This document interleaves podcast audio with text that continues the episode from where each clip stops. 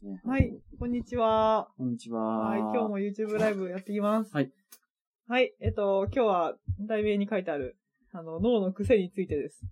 くせに。脳の、脳の癖に、脳の癖についてなんですけど、えっと、最近、この間、あの、YouTube ライブの話題で閉じ入れた、嗅覚 なんか五感の話って面白いなと思って。あ、そんな話しましたっけ？覚えてあ、ないの？そうだそうだ。先週そうでしたね。そうです。はいあの、五感の話面白いなと思ってう。んそう、そういうのでなんかふわふわとこう調べてたら、なんか今、そういう優位感覚とか、はい。そういうのが流行ってるかどうかは知らないけど、そういうのを診断するような、こうね、ネットの、なんて言うんだろう、ササービスじゃないけど、そういうのがあって、こう、よく言われてるのは、視覚優位な人とか、しょあの、聴覚優位な人とか、そういう二つが、こう、大きくこう分かれるみたいなんですけど、やっぱり、この間の嗅覚のとこでお話しした通り、やっぱり今の社会って目からの情報と耳からの情報に溢れてるから、やっぱりそっちが主体になるっていう意味で、その情報量がね、多いから、やっぱ目が優位な人と耳が優位な人で、こう、分けられるんだよ、みたいなので、結構、当てはまる人はこっちのタイプかも、みたいなのでタイプ分けして、で、勉強法とか、あと仕事のやり方とか、そういうのに活かしたりとか、あとは、あの、コミュニケーション取るときの、ちょっとした、こう、分かり合うための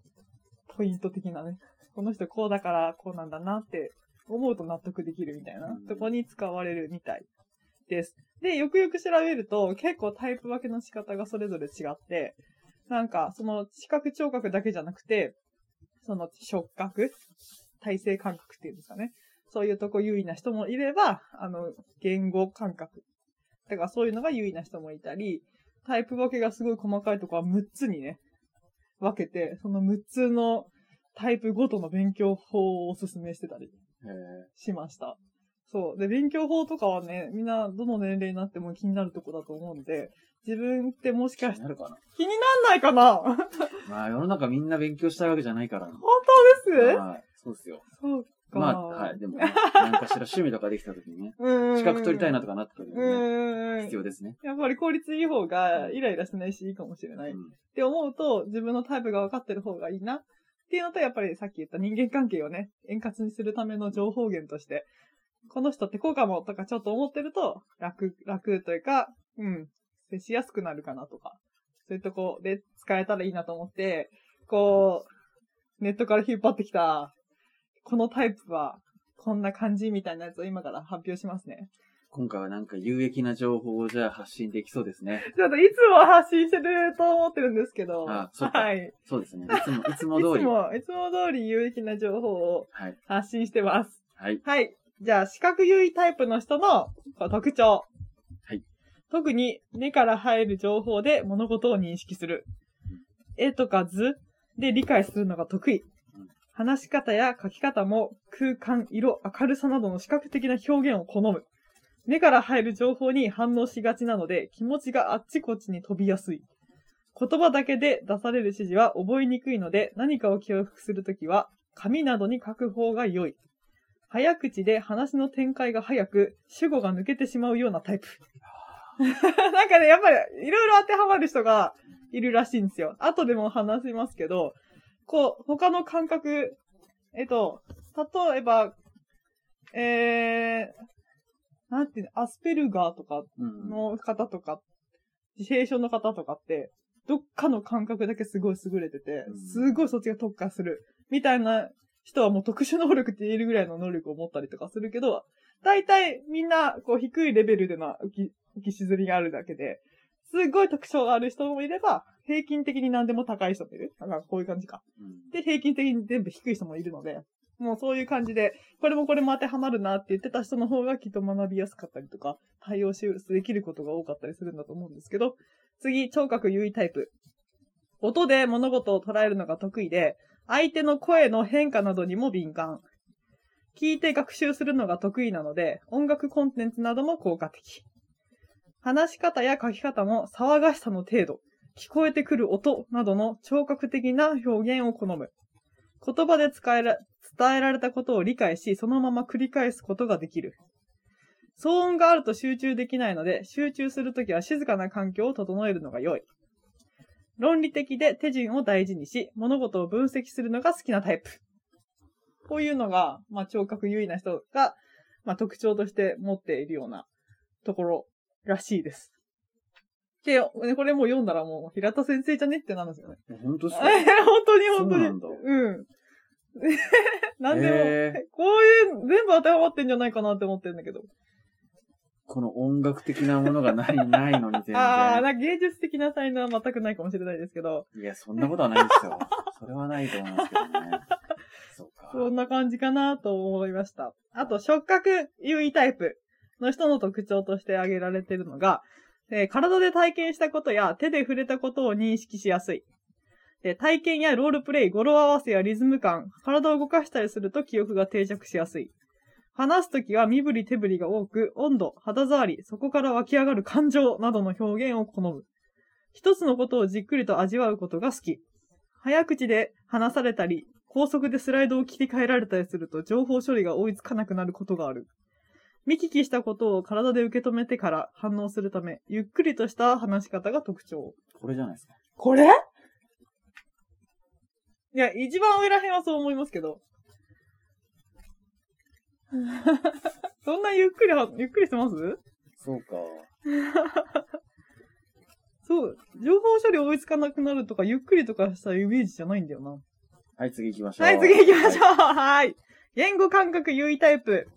誰かと話し合うことやメモを取ったり、文章にまとめたりすることで理解を深める。既存の方法よりも自分なりのまとめ方やメモの仕方を見つけるのも効果的。例え話やストーリーなどと関連づけたりしながら記憶するのも効果的。って感じで出てます。言語感覚優位。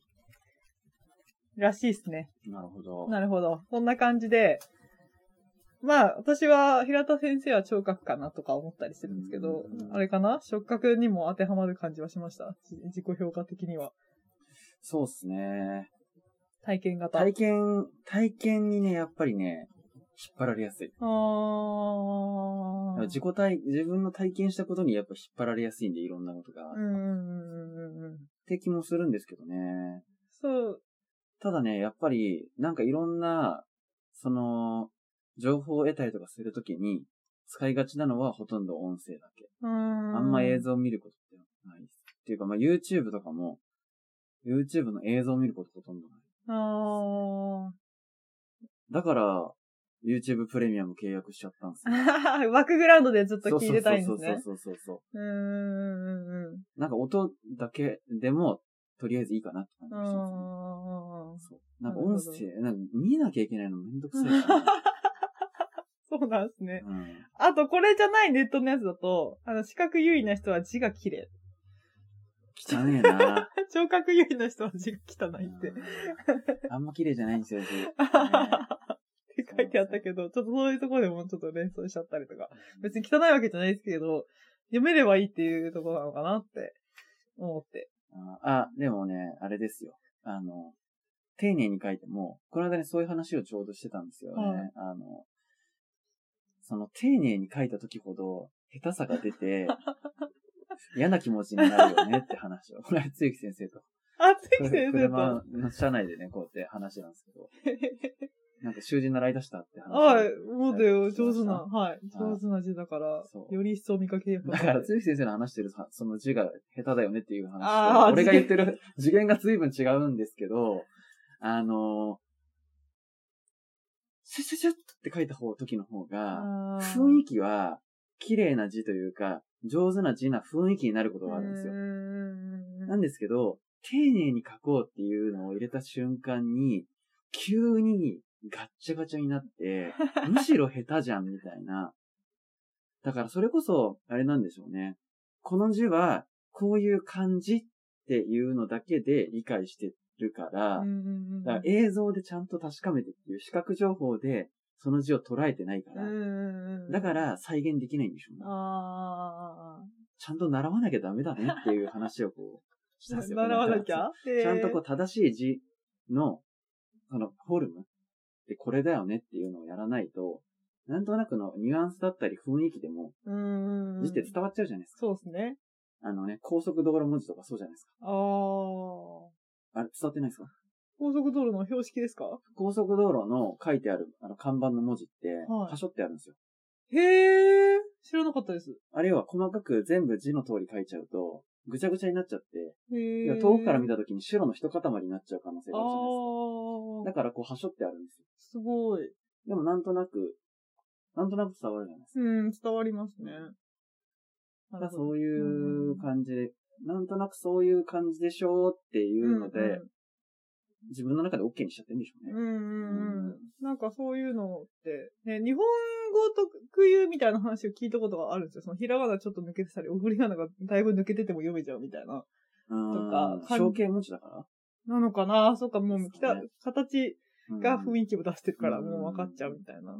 なんかもう脳がそれを補って、抜けてるとこにも気づけなくて探せないみたいなうん感じ。で、もしかしたらさっき言ったつ、もうなんか突拍子に、ね、視覚が特化しちゃってる人とか、もうそれが気になってしょうがないとか、うんちゃんとしてなきゃ読めないとか、そういうのがもしかしたらあるのかもしれないけど、うんでもね、一般的な人だったら、ほんなのね、むしろこう読みやすく読んじゃうのかな。うんそういう感じがしますね。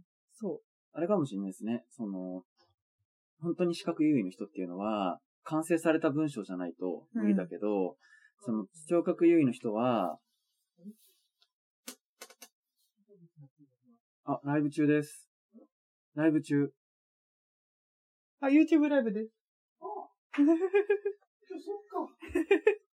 あ、何でしたっけ？えっと、完成された文章が。あそうだ聴覚優位の人は、その文字を頭の中で読んで、音にあ、してそうそうそうそうそうそう。理解してるからうんうんうん。頭の中で音読してるみたいな感じで回ってるみたいな話が。だからパッと見た瞬間に音って風に変換してるから、なのかもしれないですね。ねだからなんとなく分かっちゃう。そうそうそう。そんな感じらしい。だから漢字の間違い方とか、学習の話でいくと、うん漢字を間違えるのに視覚優位な人は、同じ似たような字で書き間違えちゃう。うんうんでも聴覚優位な人は、同じ音で書き間違えちゃう。だから、こう、音が一緒だと分かんなくなっちゃう。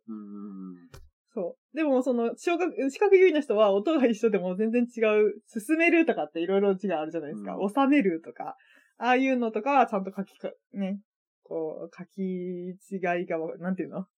えっと、全部分けられる。うんそうそうそうそう。でも、それが分かんなくなっちゃうのが聴覚優位な人にありおがち。さめる だもんねってことですよね。そうですね、うん音で理解してるから、なるほどうんね。形とかと結びつきづらいらしいですね。そんな感じそう。なんかそういうのを応用して勉強するときとかは、こうした方がいいなみたいなのが分かってると、まあ、それが分かってない場合、ね、聴覚が全然ダメダメなのに、なんか音聞いて、ね、いるといい、何？なんかそのスピードラーニング的な、うんあれをやった方がいいって言うからやろうとかが、多分全然身につかなかったりとか、いや、耳が痛いっすね。思いますね。確かにそうだな。そういうアドバイスしてきたことあったから、反省しちゃうな。まあでもでもでも、まあ、向いてる人にアドバイスしたら、うん多分相当、相当レベルアップするでしょうね。なんか、録音したのを聞くってもう、一昔前にもできたけど、うんあんまそういう発想ってなかったじゃないですか。んで今思ったら、教科書とか自分が音読した音声録音しといて、それ倍速とかで聞き続けたら、ずっと教科書の情報入ってくるわけじゃないですか。それやってたら普通に教科書の内容覚えるよねとか思うんですよ。俺読んでても本当に眠くなっちゃうんで。そう、だからそれ聞くと、もっともらしくて、私はそうべすべきなのかなとか思っちゃうんですけど、私は、ページをこうやってま、やってたいんですよ。で、だから送ってたいんですこのページ、このページ、このページ。えあれですか？写真で見ちゃう。写真ではできないですねうん。そう、その映像で思い出すことはできないけど、文章の文字面を追って、そこをこう思い出していくみたいな。じゃあ思い出すときはその文字が出てくるんですか？文字面ではあそうなんだ。ない。ない。ない。文字は出てこないですね。文字じゃ出てこないんですね。ああ、なるほどね。だから漢字も思い出せる、それで。文章が頭でうん、タラタラタラタラってなってるから、あの時に出てきたこの漢字の詳細を見に行ってって、で、書くみたいなるほどな。う。んうんうんうん。ないわ。ないっすね。雰囲気。雰囲気。どうせ肉付きつくっしょ。そうそう、イメージでね。それ、どうせ肉付きつくっしょ。あの、体だから。さん、なんか草冠つくっしょ。草だから。みたいな。そうそうそうそう。すごいですよね。肉好きだと思って、ちょっとね、この肉好きの、なんて、なんて言うんでしたっけ？左側に突きつけるやつ？臓器の像の左側とかを最初に考え始めちゃうと、右なんだろうとか思っちゃうじゃないですか。でも実際、中に入ってたとかね。ああ、なるほどね。中につあの、肉付き入ってるパターンとかがあると、うん その連想でね、一生思い出せないパターンですよね。まあ、そんな、そんなこんなんですね。そう、そうで、こう、タイプ分けとか聞くと、やっぱりあの、関心非廃人とかそういうのを思い浮かべちゃうんですよ。で、感覚器で言うと、えっと、関心非廃人の順で言うと、目、えっと、口、舌、えっと、鼻、耳ですね。関心非廃人をこう、系統で分けていくと。で、私は、あの、平田先生は人の人だと思ってるから、まあ耳だよなって、そこでもちょっと私の中で裏付けを取ったんですよ。うん。人系統の人だから、まあ耳、よ、良くなるのも悪くなるのも、まあ関連づいてるのは耳だなっていうふうに思うと、まあ全然さっきのタイプと私は関係ないところに行っちゃうんですけど、なんか自分はやっぱり神系統だと思ってるから、口なんですよね。で口で考えると、やっぱ食感っていうか、この感覚口腔の感覚みたいなところが、あの、なんか覚えようと思って集中してるときって、やっぱ、なんていうんですか、ガリガリしてたいんですよ。だから氷とか食べたくなるときも、すごい集中して本読んでるときとか、コーヒー豆ガリガリしたくなるのも、なんかこう勉強してるときなんですよね。だから、ちょっと無理やりすごくこじつけると、関心非廃人的なところで、なんかちょっと自分の勉強法とかね、癖とかをね、分けられるのかなとか思ったりするわけですよ。だから、それでいくと、肺っぽい系統の人は、なんかいい匂いね、嗅ぎながら勉強するといいんじゃないとか。あの、まあ、勘の人目の人はやっぱりそのね、自分は視覚優位だから、こう図にしてみたらいいんじゃないとか、空間的にしてみたらいいんじゃないとか、ね。そんな風に思ったわけですよ。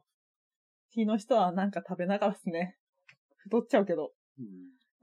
甘いもの食べながらですかね。なるほどね。効率が良くなるみたいなうんとこがもしかしたらあるかなって思ったりしました。あるかもしれないですね。ありますかね？う すごい適当だけど。んうんねいや、でもあるかもしれないっすうよ。ーん。でもなんかそう考えるとちょっと面白くないですか、うんなんか、うん。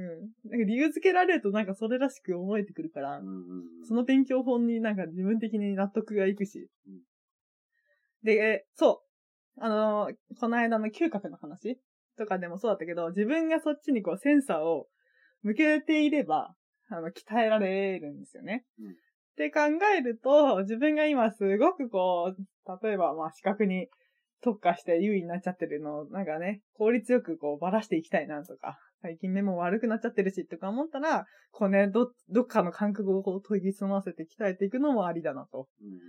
まあ、どうしても無理なところはあるかもしれないけど、そういうふうに分散させていく方が多分平均点が上がってって、ね、自分がその感覚にこう、この感覚に行くんじゃないか。なんか情報をこう入れるとか、うん出すとかそういうのにあたって、いろんな幅が広がってね、いいかもしれないので、ちょっと、こうね、今はこっちを頑張ってみようかなとか、うん意識、目的意識を持ってやれるといいのかなと思いましたね。以上です。なるほどね。勉強になりました。いやいやいやいやいやいや、はい以上ですね。うんこんな感じかな。私が喋りたかったのはこんなもんですかね。どうですか？勉強になりました。いやいや、待って。本当に。勉強になりました。あーと、そっか。コミュニケーションとか？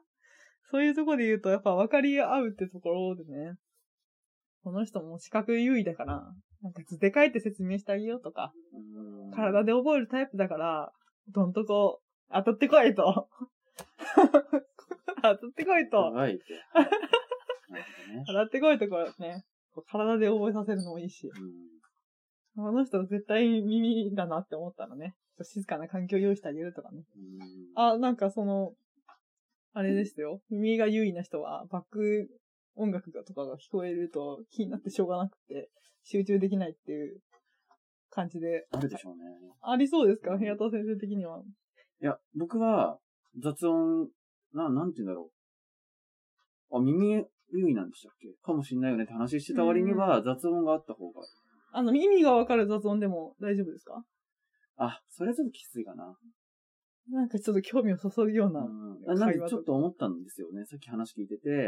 うんどうやっても視覚情報で得なきゃいけないもの,、うんものを取りたいときには、耳の人っていうのはやっぱ耳を遮断しないと。ダメなのかな。なって。うんうんう。うんんそういうことですね。だから、例えば音を覚えたいなとか、話す内容というか、そういうのを、まあでも話す内容っていうのも視覚情報でうん取ってね、やるのかもしれないけど、なんか要は耳からのものを取り、取りたいって思ったら、視覚情報が強い人は、うんアイマスクした方がいいんだろうし、ああ、そうですね。なんかを遮断することによって、何かの能力値が、能力値って言い方が合ってるかわかんないけど、そこを、あの、引き、それが引き上がるわけではないかもしれないけど、その持ってる幅のうん。極力100%に近い割合を使えるっていう風にするには、やっぱ癖ですね。うん。うん。